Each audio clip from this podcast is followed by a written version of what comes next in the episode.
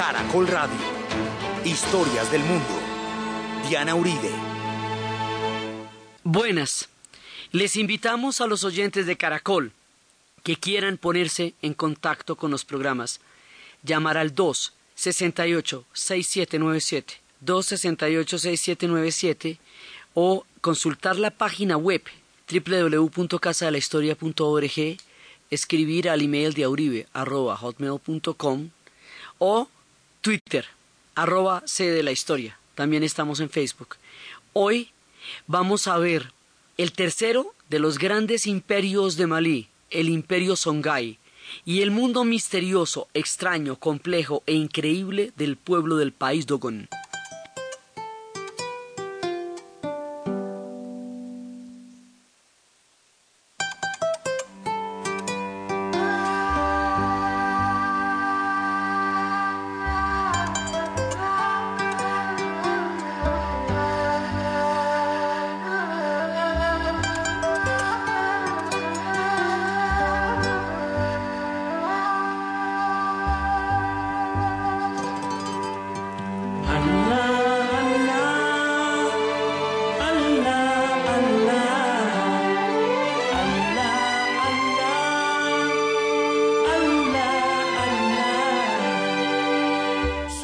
ورمقي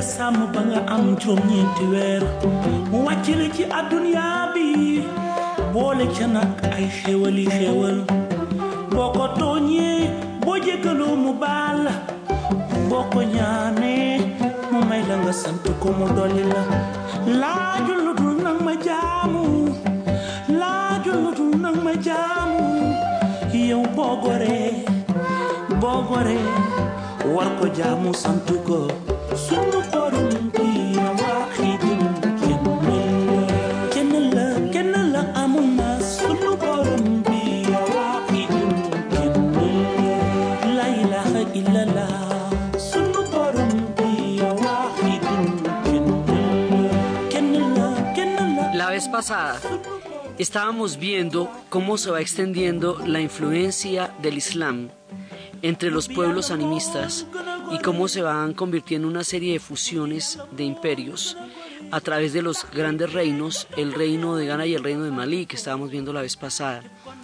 Estábamos escuchando a la entrada de este programa a un cantante senegalés que se llama Nondor. Este cantante realizará este trabajo musical con un egipcio y lo harán sobre una base de fusión de la música árabe con la música subsahariana, con la música senegalesa. Y es un emblema musical de lo que ocurriría en la historia de estos pueblos a través de la manera como se influenciaron mutuamente y cómo crearían grandes espectros de civilización a través de esas fusiones. Estábamos viendo el imperio de Mali y estábamos viendo cómo el imperio de Malí tiene una serie de formaciones administrativas, hay un gran emperador que es el Musa, y cómo hay reyes vasallos, hay diferentes reinos de confederaciones, gobernadores de provincia, y cómo el emperador recibe de ellos eh, tributos, y cómo están los griots, que habíamos contado qué significaba el griot, que era la memoria colectiva, aquel que traducía y decía toda la historia de su pueblo y estábamos viendo también los personajes de primer plano, había funcionarios que se ocupaban del tesoro imperial, había o los órganos de justicia y también la armada y las grandes decisiones las tomaban los consejos que estaban alrededor del Mansa y de los ancianos y había el predicador, el jefe de los griots y también estaban los altos dignatarios civiles y militares. O sea, tenía una estructura como, como todos los imperios, así, normal, con provincias, con gobernadores de provincias, que se llamaban Fermi o Farma, que son los que van a, digamos, a administrar las diferentes provincias que se van uniendo en federaciones al reino de Malí. Y habíamos visto cómo el reino de Malí en un momento dado se hace ingobernable, ya se vuelve demasiado extenso, que es como el ciclo de todos los grandes imperios. En un momento dado se vuelven demasiado extensos y ya no, no pueden gobernar toda esa vida intelectual y grande que habían hecho. Entonces un pueblo que era tributario de estas federaciones, o sea, estos son ciudades-estados, como los griegos, porque no, no son, aunque hay un solo emperador, cada uno de todas maneras tiene una autonomía cultural muy grande. Entonces, una de esas ciudades, digamos como una de esas pequeñas, una de esas confederaciones, va a ir creciendo en la medida en que se va perdiendo el imperio central, el poder central del reino de Malí. Y cuando eso pasa, va a subir una nueva, eh, digamos, un nuevo mandato, un nuevo imperio, un nuevo reino, que es el último de los tres grandes de lo que es la zona de Malí, la zona del Sudán Occidental. Ese se llama el imperio Songhai. Esta gente es de Sudano Saheliana y están en el curso del río Níger. Y son cazadores, y son agricultores, y son pescadores, son la mezcla de varios pueblos, de los Gou, de los Gaibibi y de los Sorco, y ellos juntos van a formar el pueblo de los Songhai. Es que es una, digamos, una fusión de estos tres pueblos, y van a crear una dinastía alrededor de los, una dinastía con los árabes bereberes, digamos que esto ya viene mucho más del norte. Eh, o sea, ya hay gente que tenía orígenes en Yemen, poblaciones que habían pasado eh, a través de la Arabia Feliz, que habían llegado en, siglos anteriores y que habían estado cerca de Yené y que, y que van a estar también en los, reyes en los reinos de Gao. O sea, esto tiene un componente cultural distinto, porque es que los anteriores imperios, los de Mali y los de Ghana, están fundamentalmente conformados por gente bámbara o sea, por gente mandé o por gente pel o por gente fulani, pero fundamentalmente por gente bámbara. Aquí no, los songhai ya son gente del norte, que tiene, digamos, como una, un acervo mucho más, eh, como habíamos dicho, de origen bereber, de origen yemenita, de origen sahareano, aunque también sean gente del Sahel, pero es un imperio más del norte. Y esta gente va a crear una dinastía con un personaje que se va a llamar Soni Ali Ber. Y Soli, Soni Ali Ber va a ser el nuevo emperador del imperio Songhai y va a, a crear todo un nuevo reino. Y él, digamos, él tiene de origen una educación animista y, y, tiene, digamos, todo un culto de los genios y de la magia, pero él se va a convertir al Islam, va a ser un hombre enérgico, un gran guerrero, un tipo que va a tener una, un carácter extraordinario y él es el que le va a dar un particular aliento a Timbuktu, a las historias, a las letras, y es en ese tiempo que Timbuktu se va aproximando a un esplendor maravilloso, y él va a hacer esfuerzos de unificación con los pueblos que están en la vera del Níger, y lo llamaban el más alto. Él va a ser un gran imperio que va a llegar hasta Massina, que es donde está la población Peul, y va a extender muchísimo la zona de influencia y el mundo Songhai va a ser grande y va a ser poderoso y van a tener confrontaciones con los Tuareg. Todo el mundo va a tener confrontaciones con los Tuareg y los Tuareg van formando sucesivamente parte de los diferentes imperios porque a la final usted si no tiene a los Tuareg de su lado no puede hacer nada. Pero ellos nunca son totalmente de ninguna parte porque los Tuareg son Tuareg. Son los hombres azules son los hombres del desierto del Sahara, son los pueblos, los hombres que andan de un lado para el otro, y ellos algunas veces van a formar parte de los imperios un ratico. Y esa composición de los imperios durante un ratico es importante porque le da la fuerza y la, y la sobre todo la estabilidad. Lo hicieron con los de Malí, lo van a hacer con los de Songhai, con los de Songhai incluso lo van a hacer más porque son poblaciones que tienen mucho más acervo árabe que las que tenían con el imperio de Malí.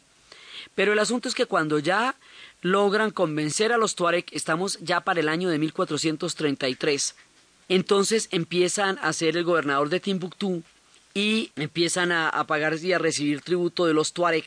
Y después, cuando va a morir Soni Ali, porque él va a entrar en Mesina, él va a atacar Yené. Al atacar Yené, Yené es la, la isla, la que hemos visto que es la ciudad gemela de Timbuktu son esas dos ciudades que son puntales del Islam. Entonces, eh, cuando él llega a Yené, ya y cuando llega a la región de Ombori y ocupa el país de Yatenga, y el país de Yatenga es donde están los Mosi, eso ya casi es Burkina Faso. Entonces van a crear una increíble conquista por todas las regiones y van a llegar ya bastante, bastante, bastante al sur. Y ahí es cuando se empiezan a mezclar estos pueblos del norte con estos pueblos del sur y van creando un reino que tiene todos los aspectos del Islam, pero una fuerte y profunda influencia animista. La historia del mundo en Caracol Radio.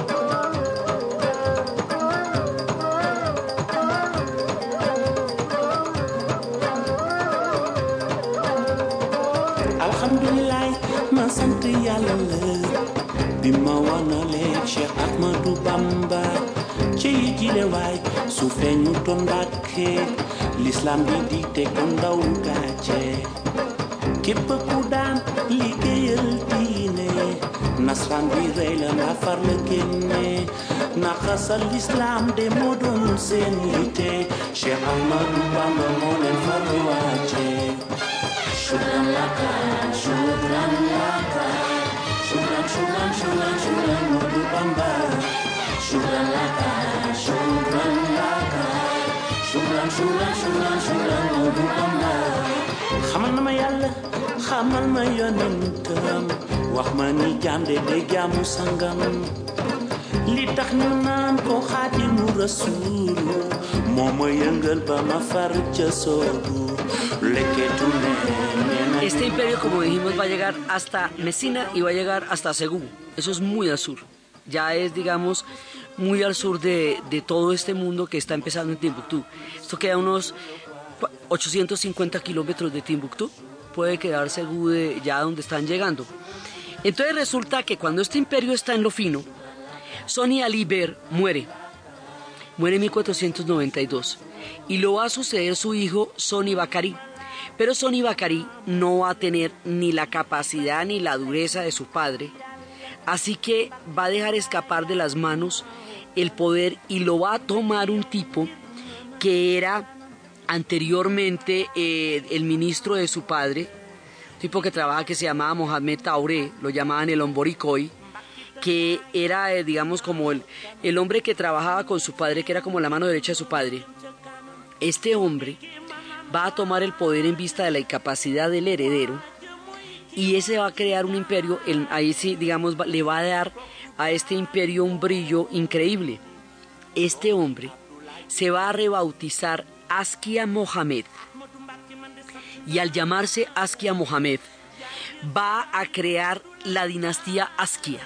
La dinastía Askia va a ser la dinastía más esplendorosa en todo el increíble proceso de riqueza y de ascendencia de la ciudad de Timbuktu. O sea, la ciudad de Timbu- de Timbuktu va a ser importante siempre, como lo hemos reiterado, por el tema de la sal, por el tema de las caravanas, del oro, de la caligrafía, de las universidades, pero es en la época de este tipo, cuando estamos hablando de los 12.000, de los 25.000 estudiantes y de los 100.000 habitantes y del momento más importante de la ruta de todas.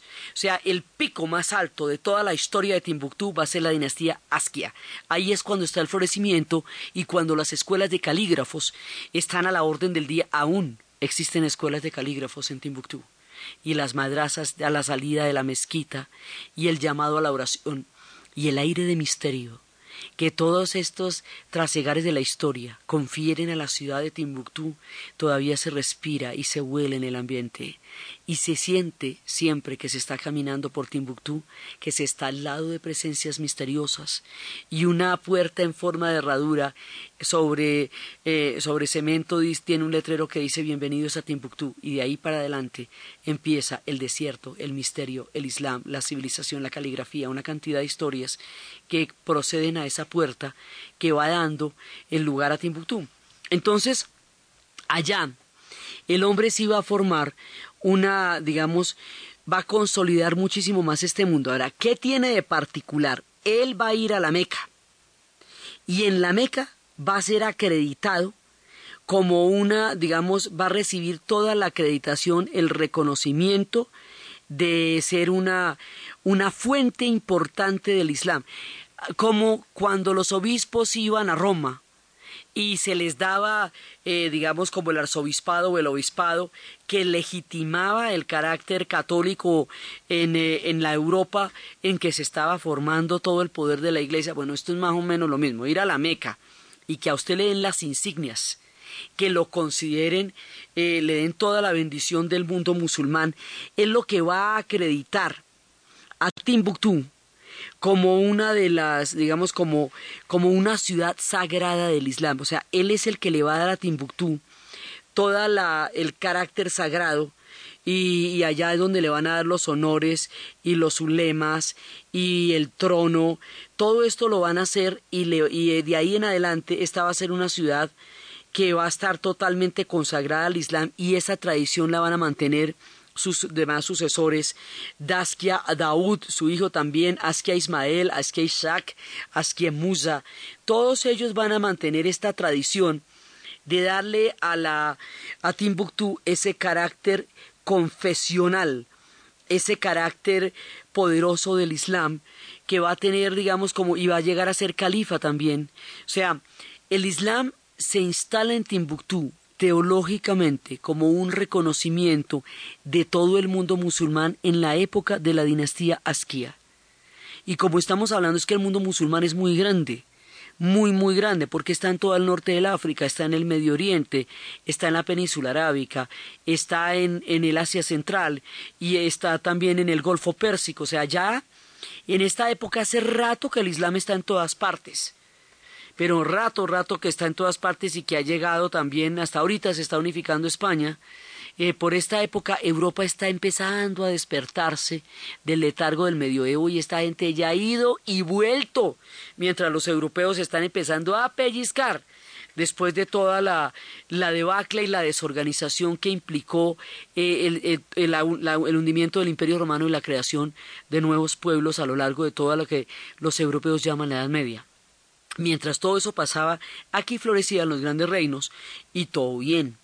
Entonces es en esta época, al filo de estos tiempos, cuando Timbuktu se consagra como una ciudad importantísima en el Islam. Hoy por hoy, cuando la gente no tiene la posibilidad de ir a la Meca, porque para eso hay que tener, disponer de los recursos para poder ir, se puede valer ir a Timbuktu como una posibilidad de peregrinación a la Meca.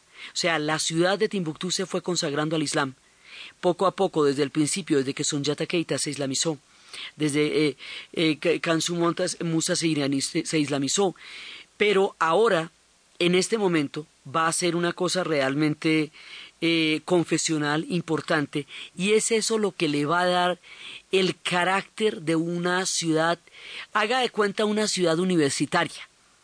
Hoy día existen ciudades universitarias, al lado de un pueblo existe una ciudad donde hay una universidad, donde hay muchísima gente que va a estudiar allá. Eso era Timbuktu. ¿Y qué iban a estudiar? Corán.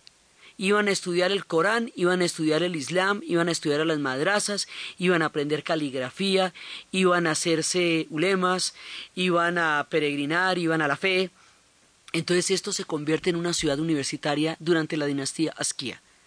Y es cuando va a conocer todo su esplendor. Entonces, esta dinastía va a consolidarse y va a tener mucha gente y va también a tener todo una un sistema, eh, una organización política, pues como todas las demás.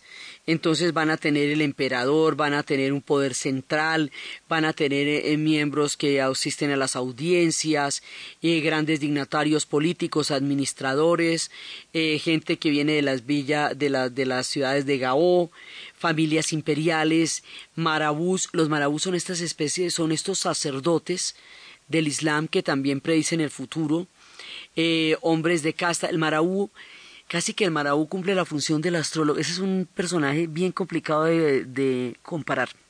Pues una especie de sacerdote, de astrólogo, de adivino, eh, como, como un hombre de fe que visionario, que puede mirar el destino de los demás. Eso es más o menos un marabú.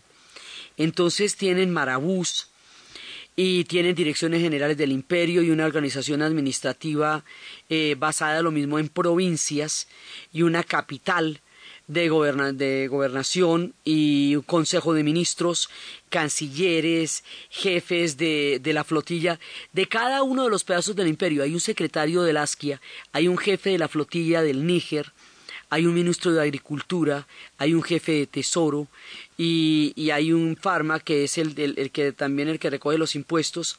Hay sistemas administrativos, eh, hay autoridades de gobierno, eh, y grandes provincias a medida que esto se va haciendo muchísimo más expansivo y hay armadas importantes, ellos van a llegar hasta, hasta enfrentarse con los caballeros Mosí. Y los caballeros Mosí, pues son la gente de Burkina Faso, el Alto Volta. Y va a ser, eh, y también esa es una época en que eh, va a florecer la ciudad gemela que es Todo esto se basa en el control de las minas de sal de Tejasa porque esas minas de sal son lo que le, va lo que le van a dar a ellos toda la, la capacidad para mantener el control de la ruta. ¿sí? y tienen una aristocracia, y tienen castas, y tienen todo un nivel intelectual de los más grandes del Islam. Y es también la época de Yené, que se va a volver una gran villa comerciante, porque Yené queda a la vera del Níger, esa sí queda sobre el puro Níger, digamos, el, la, es uno de los puntos por donde el río Níger se hace muy importante, entonces, y es espaciosa, mucho menos árida de todas maneras, porque ya no queda tan en el desierto, sino está ya es mucho más una ciudad saheliana. Entonces, ahí hay miel, hay índigo, hay cola, hay hierro, ahí eh, se pueden hacer hornos, se pueden hacer eh, fundiciones, eh, hay, hay cantidades de marfil, hay cueros secos, hay plomo, hay una joyería que todavía existe, la tradición joyera de Gené todavía es una tradición importante, todo el trabajo que ellos hacen en el oro, también hay, hay telas, hay todas las telas de algodón que son más importantes en Segú, pero que en Gené también son claves hay comercios de ocasión. Entonces, Yené le va a dar, digamos, como una dupleta. Timbuktu es la ciudad teológica, sagrada, académica, estudiantil, islámica por excelencia, pero también la de la ruta comercial. Yené, siendo también una ciudad comercial, es una es, también islámica, es una ciudad comercial en un grado mayor porque está muchísimo más, más cerca al mundo subsahariano entonces, estas dos ciudades, durante la dinastía Askia, que es como se van a llamar esta gente del imperio Songhai, van a tener un punto de esplendor importantísimo.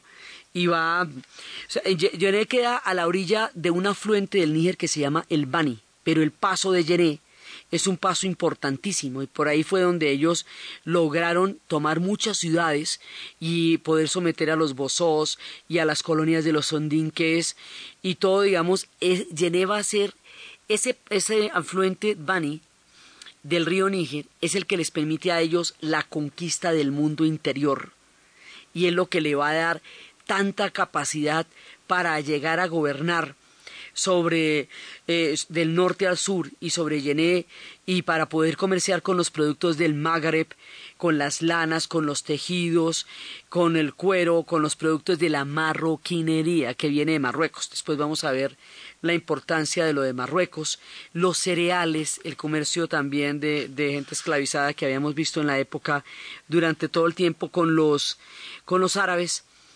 y las actividades culturales de Timbuktu y Yené van a hacer de estos dos centros de orientación del Islam a lo largo de todo el mundo sahariano.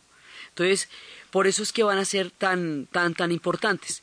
Ahora, no todo el mundo está metido en esto, porque a pesar de que la islamización va a ser muy grande, eh, va a haber una casta, como habíamos dicho, las clases altas son islámicas, pero el pueblo es animista. Así que se harán, digamos, habrá consejos animistas y habrá consejos islámicos y consejos, digamos, coránicos para poder resolver los asuntos judiciales de acuerdo con, la, con el pensamiento de cada uno. Y aquí la influencia del Islam es mucho más fuerte, sin embargo, hay un respeto con el animismo hasta cierto punto. Pero hay un pueblo que se va a confrontar directamente contra los Songhai y contra este proceso de, de islamización, no por el animismo, sino por el fetichismo. ¿Cuál es la diferencia? en el animismo hay un Dios superior que es, digamos, eh, que es como tutelar, pero realmente usted está es con el mundo de los antepasados y de los espíritus. Y los espíritus son los que realmente manifiestan las fuerzas de la naturaleza a través del lenguaje de las aguas, a través de las rocas, a través de, a través de las fuerzas de lo natural. Ese tipo de religión también tienen los japoneses. El shintoísmo es un culto a la naturaleza. Ese tipo de religiosidad también la tienen en el Asia Central los pueblos chamánicos de la estepa y de la influencia de los pueblos chamánicos de la estepa en su llegada a Turquía es lo que se va a formar el que el mundo de los turcos sea euroasiático. La parte asiática es toda la parte animista chamánica de la estepa que se va a formar a través de las tradiciones y de la danza baxi y todo eso. estas tradiciones van a estar en, en, muchas partes de la tierra. El animismo, una manera de mantenerse en armonía con los espíritus, es una cosa que uno va encontrando desde Nepal hasta el mundo de Malí, pasando por el Japón, pasando por muchos pueblos, por el Asia Central, por Buriatia, por muchísimos pueblos, especialmente en pueblos donde todo pende de la naturaleza, el animismo va a ser una fuerza importante. Está dividido en dos, en el culto de los espíritus, es decir, de las fuerzas de la naturaleza, y en el culto de los antepasados como fuerzas tutelares que rigen y protegen el destino de los hombres. Hasta ahí no hay problema, porque de todas maneras no se está negando la existencia de un solo Dios. O sea, esto no resulta a la hora del té incompatible con que Alá es el único Dios y Mahoma su profeta, a pesar de que no sea tan ortodoxo que digamos. O sea, toda la gente del norte del África eh, lo que es Túnez, Marruecos, Libia, Argelia, ese Islam es muy árabe árabe en un sentido mucho más parecido a Damasco y a Bagdad, ¿no? Este subsahariano es mucho más animista, como hemos estado viendo, porque es la islamización de los pueblos animistas. Entonces tiene muchísimos elementos de cultos a la naturaleza y a los espíritus que no se dan arriba en, en las franjas del Mediterráneo, porque allá la influencia árabe es más poderosa. Sin embargo, esto también es Islam y hasta ahí no tenemos ningún problema. Y esta fusión que estábamos escuchando, que hemos estado escuchando ahorita, es precisamente del mundo senegalés con el mundo egipcio y aún ahora sigue siendo un poco polémica porque la letra de estas canciones está basada en los textos sagrados del Corán, que se considera que no se puede hacer a forma de canto popular, poco como pasaba con los Godspells que después Ray Charles convertiría en canciones populares. Este disco se llama Egipto y es una fusión entre un Dor y un gran músico egipcio que nos muestra las dos tendencias de una forma de entender el Islam desde el norte del África hasta el mundo subsahariano. La historia del mundo en Caracol Radio.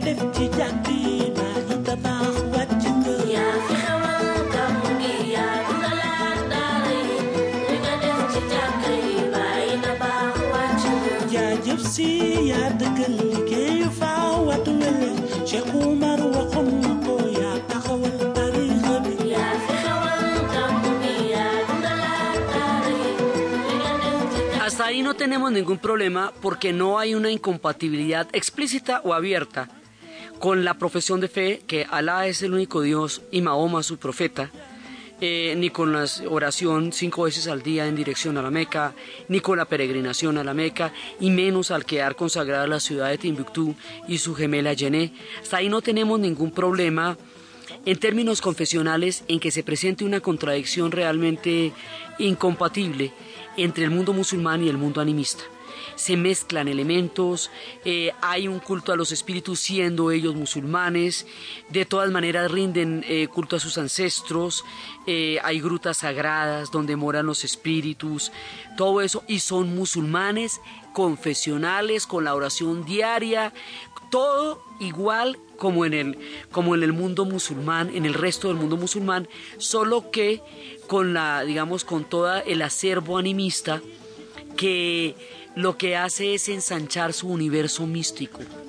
y los hace parte de un mundo espiritual muy profundo en muchos sentidos y también los hace muy diferentes del África del Norte. La gente del África del Norte considera que el, Islam animista, eh, digamos que el Islam teñido de tantos elementos animistas, para ellos es herético. Sin embargo, son musulmanes a la hora del té. Y en cambio, para la gente eh, del mundo subsahariano, que han sido animistas durante miles de años, eh, la entrada al Islam no riñe con sus viejas tradiciones, sino que terminan siendo una especie de sincretismo entre las viejas tradiciones animistas y el mundo musulmán. Ha sido algo así como una especie de, filete en cama de vegetales. Se haga de cuenta que el filete es el Islam y la cama de vegetales es el animismo. Es decir, eh, ahí están cocinados juntos de una u otra manera, porque es el Islam adaptándose a un mundo ancestralmente animista. Hasta ahí no hay lío. Pero sí vamos a tener una incompatibilidad que va a resultar imposible de conciliar. Y esa es la historia del país Dogón. Resulta que los Dogón son fetichistas, no solamente son animistas, sino que son fetichistas.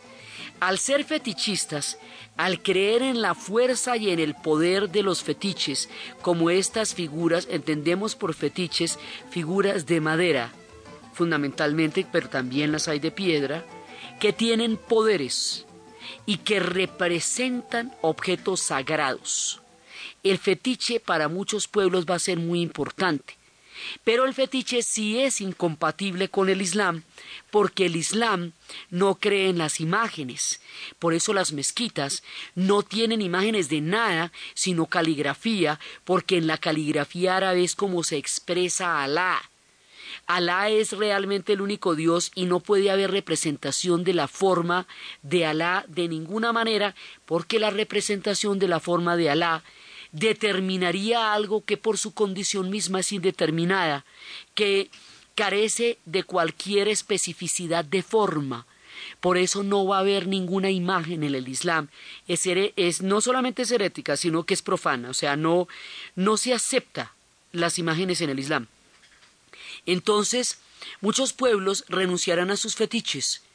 Durante el proceso de la islamización, mantendrán el animismo, se harán musulmanes, pero los fetiches desaparecerán. En la novela de Segú, donde se muestra todo un fresco de este proceso. Se habla de los Pel de Mesina, se habla de la gente de Segú, se habla de los bámbaras, se habla de la clase que se islamizó a partir de la figura de Tecoro, el muchacho mayor de la dinastía de los Traoré pero también se habla de los fetiches como lo más sagrado que ellos tenían y en el momento en que en la novela de Segú queman la cabaña donde están los fetiches es cuando se produce la tragedia final en términos de la teología del mundo de los pueblos que creen en los fetiches. Pero los Dogón, como creen en los fetiches de una manera realmente importante, no van a renunciar a ellos. Y para evitar tener que someterse a las condiciones de esta nueva fe, van a iniciar una travesía enorme. Van a salir del país Mandé. Mandé es el origen étnico de toda la gente de Mali. Y eso tiene muchas divisiones por todo el mundo de Mandé. Este país Mandé, que geográficamente está indeterminado en la leyenda, va a ser donde ellos van a emigrar. Una migración religiosa, haga de cuenta como el éxodo de los israelitas, haga de cuenta como, eh, como la travesía de los holandeses en Sudáfrica, digamos, travesías que se hacen, o como la del Mayflower, que va a llegar a, a los Estados Unidos con una nueva fe. Estos se van por lo mismo, para poder seguir viviendo de acuerdo con las características de su fe. Ahorita vamos a ver cómo es de complicada, de compleja, de intrincada eh, el concepto teológico del mundo cosmogónico del pueblo Dogón. Entonces ellos van a atravesar el río Níger, pues todo el mundo tiene que atravesar el río Níger en la zona, se van a encontrar con los cocodrilos, que son los amigos del hombre, se van a encontrar con las tortugas, van a entender una gran travesía, hasta que finalmente van a llegar a una sabana. De la travesía vamos a hablar en muchas más ocasiones, pero hoy contamos que esa travesía está escrita en una puerta y en esa puerta es donde ellos representan el contenido de su epopeya para llegar a constituir el país Dogón. Entonces, cuando finalmente se asientan, se van a sentar en una sabana. y en esa sabana hay tres diferentes diferencias geográficas marcadas la sabana, la planicie y una falla geológica que ellos llaman la falez. En esa falla geológica, en la falez, hay, estamos hablando de más de 200 metros de altura, y allá arriba, y 200, 350 kilómetros de ancho, arriba, arriba, es donde ellos se van a ir desplazando. Existía un pueblo anterior que se llamaban los Tireli, los Telí, los telí se dice que eran pigmeos y que eran arborícoras. Y con la llegada del pueblo dogón y la destrucción de los árboles, para, porque los dogón son agricultores, para sembrar el mijo, que es la base de su alimentación, los telí se van a ir, no se sabe a dónde pero allí donde los telis vivían, que eran pequeños espacios porque ellos eran pigmeos, es donde hoy día van a ser enterrados los dogón cuando mueren. Cuando se es joven, se está en la, en la planicie, cuando se entra a la madurez, se está en la sabana, cuando se entra a la vejez, empiezan a subir por la falez, por la falla, eh, por la montaña rocosa, y a medida que van envejeciendo van subiendo por la falla rocosa hasta llegar al punto más alto, que es donde van a ser enterrados allí con los ancestros tutelares que siempre los van a cuidar a ellos. Entonces, en la, en la puerta de Ogón se enmarca el río, los animales que van encontrando, las máscaras que llevan del mundo eh, del país mandé, en la parte de atrás de la puerta están representados los tres espacios, el espacio de la planicie, el espacio de la sabana y el espacio de la falez. Y dentro está toda la cosmogonía y una danza que ellos tienen, una danza increíble que representa este mito fundacional de la llegada del pueblo dogón desde el país mandé hasta la falez, donde actualmente desarrollan su rica e impresionante cosmovisión. La historia del mundo en Caracol Radio.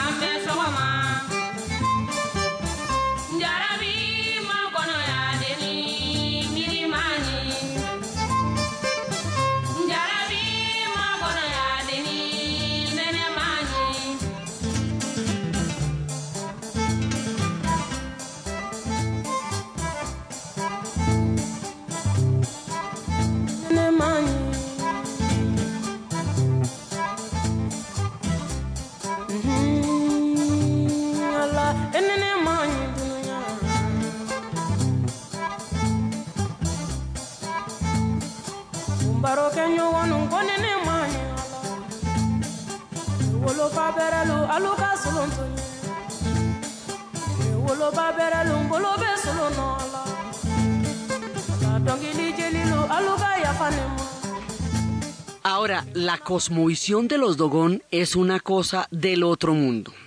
Los Dogón descienden de ocho divinidades a los que llaman gnomos, eh, con M, doble M. Esos ocho gnomos son los que bajan de los cielos y van a crear el mundo de los Dogón. Ellos, en aquella época los hombres no morían, se convertían en serpientes. Cuando uno de ellos estaba transformando en serpiente, otro se le tragó la cabeza y creó una espiritual del Ogón, que es una especie de sacerdote del país de Ogón. Esta gente que queda Salabandiágara límite en los actuales países de Mali y Burkina Faso. Antes Burkina Faso se conocía como Alto Volta, así que como les digo, como esto está repartido eh, posteriormente, pues la mitad están en un lado y la otra mitad están en el otro lado, pero el país Dogon fundamental está en Mali. Entonces ahí se habla de Leve, que es este primer Ogón o este primer gran sacerdote. Y van a crear un mundo en el cual Ahí la forma general del país dogón es una forma de hombre y de mujer.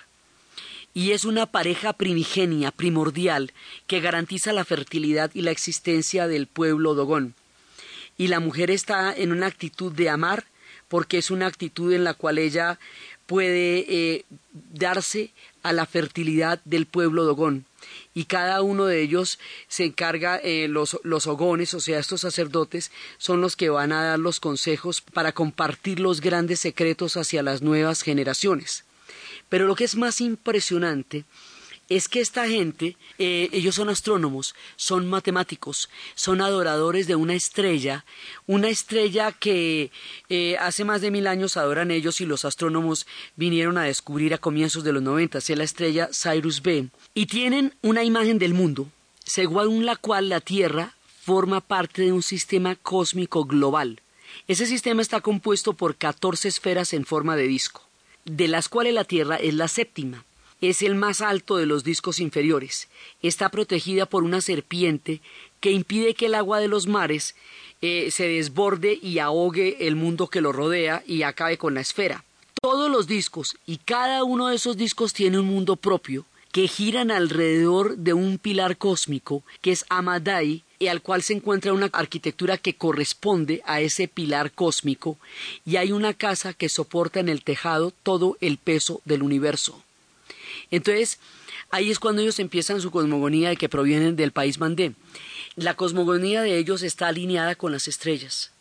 Y las estrellas gemelas de Castor y Pollux, siempre todo en ellos es gemelos dual o es múltiplo de ocho. Y todo esto está alineado de acuerdo con una lectura de las estrellas, porque ellos son grandes astrónomos, y con una figura humana y con las ocho divinidades y esa figura humana, es decir, en una parte del país Dogón está la cabeza, en la otra las manos, en la otra los pies, en la otra el vientre, en la otra los senos, pero eso usted no es que lo pueda ver en un plano, eso son líneas invisibles.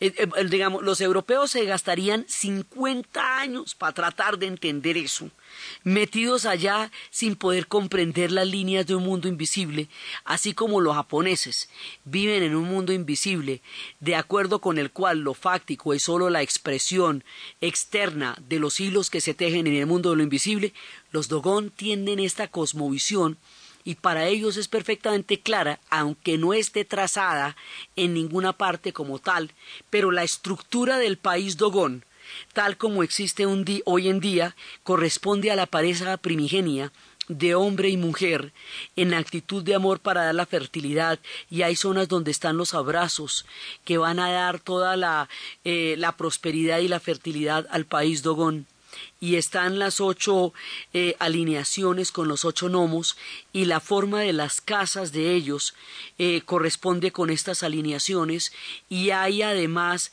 eh, los silos también son un elemento sagrado porque los silos es donde guardan el mijo cereal del cual viven todos los habitantes del país Dogón. Entonces ellos van a crear toda esta cosmogonía y hay un punto que se llama sana y en ese punto que se llama sana las serpientes sagradas de donde proviene su cosmovisión, a donde los hombres se transformaban, la serpiente aparece cada tres años. Cada tres años hay un rito de circuncisión.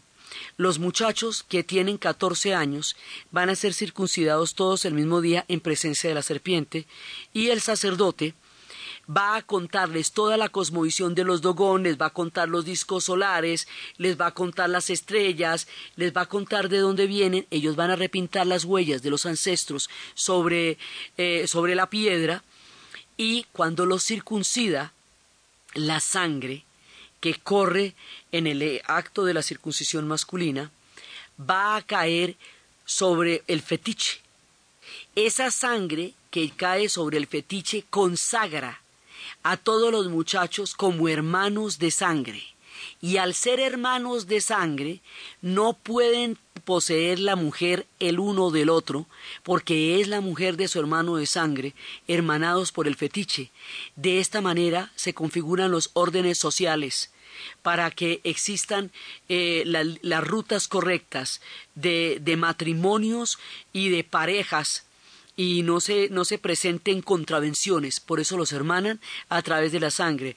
Hay una escena en la película de los viajes del viento donde están unos tamboreros palenqueros en el monte siendo iniciados en los misterios del tambor y el gran maestro abre una lagartija y con la sangre de la lagartija bautiza a los palenqueros iniciándolos en los misterios y en la sabiduría de los tambores. Son iniciaciones que se hacen para entrar en un mundo ritual, tanto en el mundo del misterio del tambor que es un elemento comunicativo, como en el mundo de la hombría, porque estos muchachos van a durar 15 días solos hasta que puedan pasar una prueba de atravesar una pelota por entre un árbol curvo que les permite regresar a la aldea convertidos en hombres. De esa manera, los Dogón multiplican sus tradiciones en el rito de iniciación.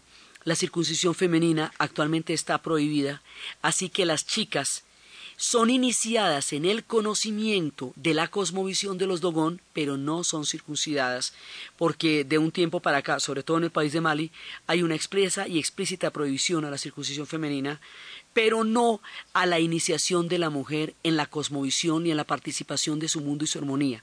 Este increíble y complejo país Dogón va a ser eh, un punto donde todavía se conserva el mundo ancestral africano antes de la llegada del Islam, porque esta falla geológica es inaccesible. Ya en este momento pues se puede, pero durante siglos nadie se pudo meter allá. Y como nadie se pudo meter allá, entonces nadie eh, alteró la cosmovisión de los Dagón, razón por la cual está intacta, y fueron los que se exceptuaron de este gigantesco proceso de islamización que se consolida y se hace muchísimo más fuerte con el tercer y último reino de los imperios, que es el reino Songhai. Entonces, mientras el reino Songhai va avanzando hasta Segú, los Dogón hicieron su propia cosmovisión. Y aquí vamos a enfrentar el vigor de la historia del pueblo dogón y el futuro ocaso de los Songhai a manos de los marroquíes. Y cuando caigan los Songhai a manos de los marroquíes, nos vamos a ir para otra geografía, donde va a haber grandes reinos, la geografía de Axium, donde vamos a hablar historias del rey Salomón y la reina de Saba.